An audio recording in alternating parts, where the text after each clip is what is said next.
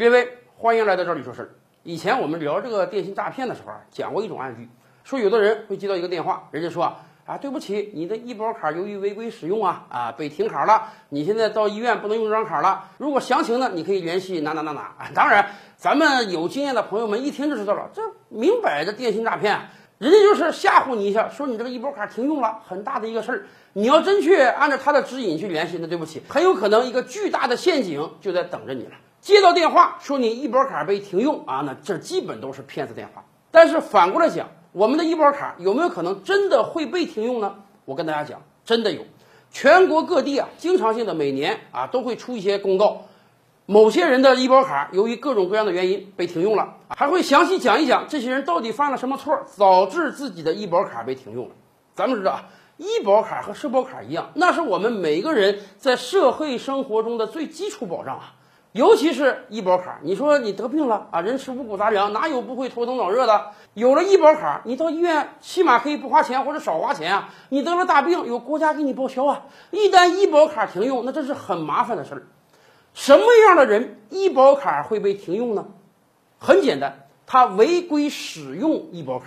怎么叫违规呢？以前我们讲过，每个人的医保卡每个月都会打进来一点钱，这个叫做医保卡的个人账户。有的人基数低点，一个月可能打一百块钱啊；有的人基数高点，一个月可能打两三百块钱。每个月两三百，一年也是五六千了，这不算是一笔小钱。这笔钱全国各地的规定是不一样的。北京市我们讲过，北京市这个规定简直是最人性的。北京市这规定啊，你这个医保卡里的钱儿，那就跟你个人账户一样，你直接就有一张银行储蓄，你想什么时候用到银行取出来就可以了，就跟存折一样方便。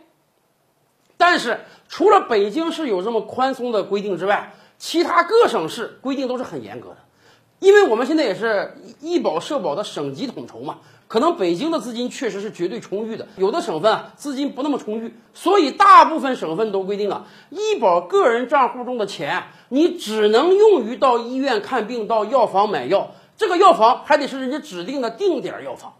什么意思？就是说医保账户的钱啊，你只能在医疗体系之内流动，专款专用。医保的钱用来看病买药嘛，这个也没有错。只不过有些人就动起脑筋来了啊，尤其是一些年轻人。大家想，你看我二十郎当岁，一年有个三四千块钱扔在医保卡中，十年二十年下来，那不是一笔小钱啊！而且我现在身体倍儿棒，吃嘛嘛香，不像有病的一样。哎，我怎么样才能把医保卡中这个钱拿出来呢？拿出来我可以干点别的事儿啊！结果应运而生了很多帮你医保卡套现的人。有很多人明目张胆的跟你讲，哎，我可以帮你把你医保卡里的钱套现出来啊，只不过我要收你百分之十的手续费。或者有的药房啊，前些年经常见啊，明明是个药房，但是呢，在自己药房之内，人家摆了几个货架啊，摆上了很多日常生活用品，什么大米啊、白面啊、豆油啊、鸡蛋啊，搞得自己好像是个小超市一样。人家还美其名曰说我们搞多种经营啊，方便过来买药的客户捎带脚买点生活日常品。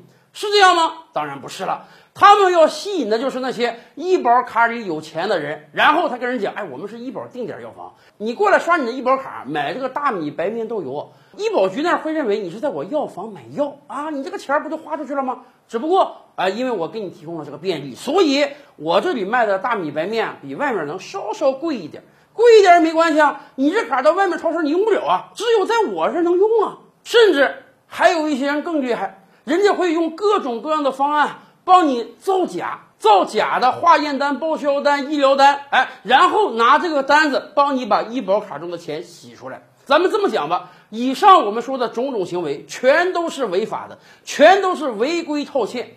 而且大家不要忘了，你好像现在把钱拿出来，自己捡了个便宜，但实际上。骗子帮你套的是你自己的钱呀，可不是平白无故给你的钱。那个钱本来就在你的医保账户中，那个钱未来是你的救命钱，而你现在就为了一时之爽把这个钱拿出来了，还是打着折扣拿出来的，本身就已经得不偿失了。更关键的是，你这个做法是违法的，一旦被当地的医保局查到，轻则给你停卡，你这卡要停用几年；重则牵扯到刑事案件，可能你要蹲大牢的呀。所以。我们提醒每一个好朋友，一定得慎重对待自己的医保卡，千万别干套现的事儿啊！今天的视频你满意吗？点击“照理说事”的头像，还有更多精彩内容啊！